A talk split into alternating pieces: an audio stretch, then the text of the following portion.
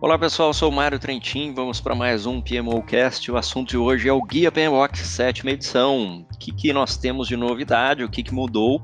Novo guia saindo por aí, chegando em agosto de 2021. Mas você que é membro do PMI provavelmente já teve contato com ele no ano passado, em 2020.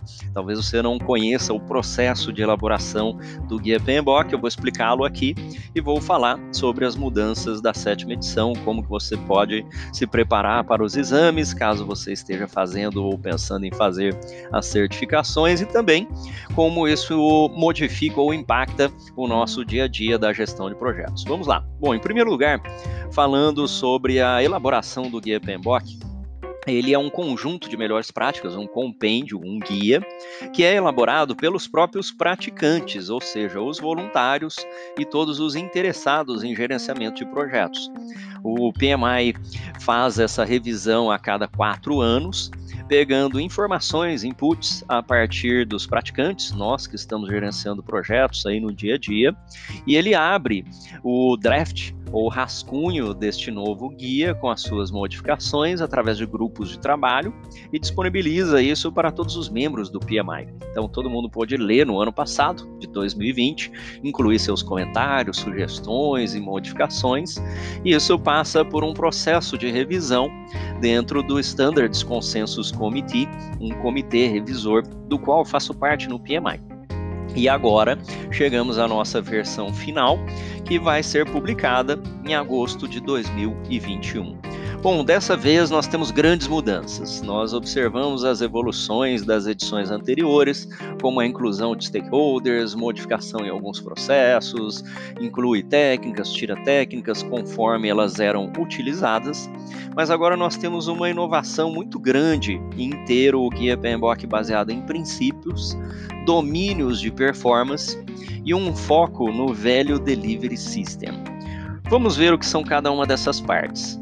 O guia PMBOK em suas edições anteriores, ele tinha um foco processual, prescritivo, ou seja, todos os passos que você precisava executar dentro de um contexto de entradas, ferramentas e técnicas e saídas de cada processo.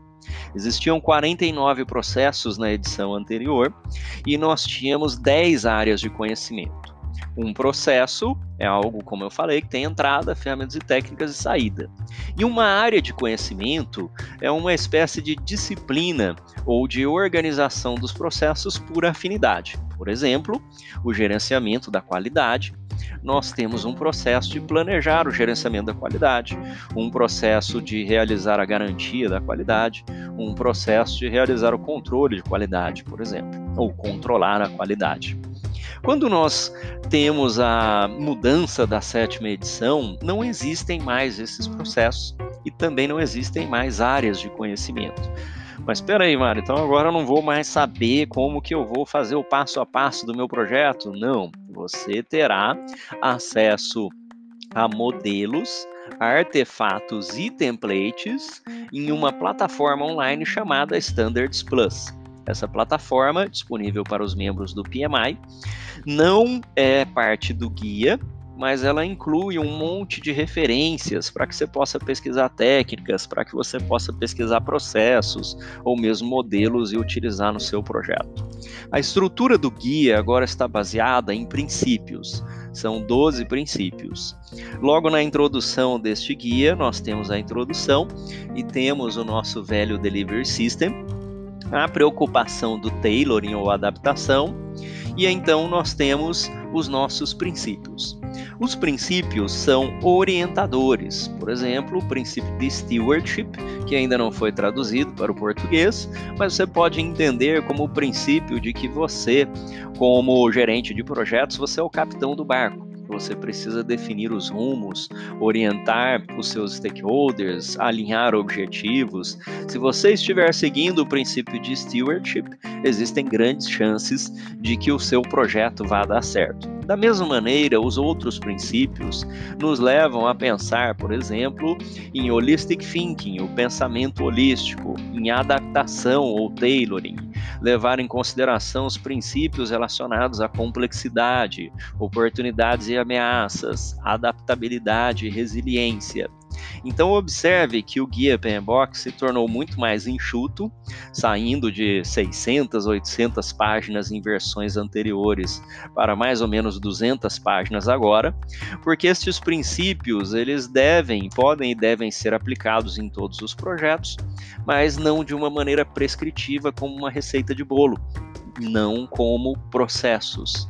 Esses princípios vão ser implementados ou adotados utilizando adaptação, modelos, métodos e artefatos. Que modelos, métodos e artefatos? Mencionando os próprios processos de edições anteriores, disciplina agile, abordagens ágeis, abordagens híbridas e um conjunto de artefatos, modelos ou templates que também podem ser reutilizados. E para gerenciar um projeto, para que a gente tenha sucesso nesse projeto, não apenas os princípios, mas foram incluídas também domínios de performance, ou foram incluídos domínios de performance. O que é um domínio de performance? O domínio de performance é um aspecto do projeto que você precisa prestar atenção e gerenciar de forma adequada para que a gente tenha sucesso nesse projeto. Por exemplo, existe um domínio de performance chamado stakeholders. Isso significa que os nossos stakeholders devem estar satisfeitos, deve existir um alinhamento de expectativas, nós precisamos nos preocupar com o engajamento deles. Então, este domínio de performance é um aspecto a ser gerenciado que pode incluir a criação de indicadores, a seleção de processos, artefatos e modelos adequados para que você esteja cuidando deste domínio de performance.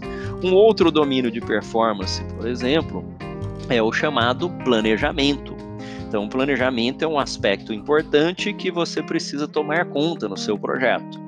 Precisamos garantir que temos os planos adequados, a governança adequada, os processos, a documentação, e nós vamos fazer isso a partir do tailoring ou adaptação novamente. Então, para quem estava acostumado com as edições anteriores do Guia PMBOK, talvez você vá surpreender um pouco, porque não existe mais aquele beabá, faça A, vá para B, pegue as entradas tais, inclua as ferramentas e técnicas, vá para a saída D e crie um fluxo único.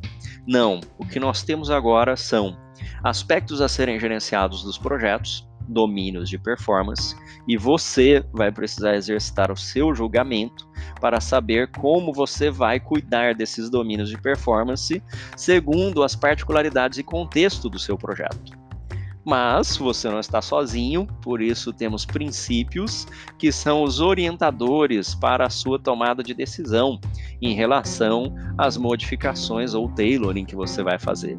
E por fim, existe um conjunto ou vários conjuntos de modelos, métodos e artefatos que são citados, embora não sejam parte do guia, e que referenciam a plataforma Standards Plus e outros métodos e modelos fora do PMI também, para que você vá buscar aquelas coisas que devem ser incluídas agora como ferramentas ou como técnicas ou como templates nos seus projetos. É uma grande mudança, uma mudança que muitas pessoas ficaram satisfeitas. Nós já vínhamos aplicando a gestão de projetos dessa maneira como praticantes, nas chamadas abordagens híbridas, abordagens ágeis, a combinação do, da hiperagilidade que vem por aí no futuro da gestão de projetos. Eu vou deixar aqui na descrição também uma playlist sobre a gestão ágil e gestão híbrida de projetos. Lá no meu YouTube eu criei as explicações de como nos meus projetos nós incluímos governança do Prince, uso do MSP, combinado com o Scrum, por exemplo, como que nós fizemos em alguns projetos de aplicação prática a utilização integrada do guia PMBOK com o Scrum, entre outras soluções que podem ajudar você a ter ideias de como levar isso para os seus projetos e para as suas organizações. Aproveite para deixar o seu comentário, inscreva-se aqui no podcast, compartilhe com os seus colegas para que nós possamos aprofundar ainda mais as discussões em gestão de projetos, aumentando a maturidade e os resultados nas organizações. Um grande abraço e até a próxima.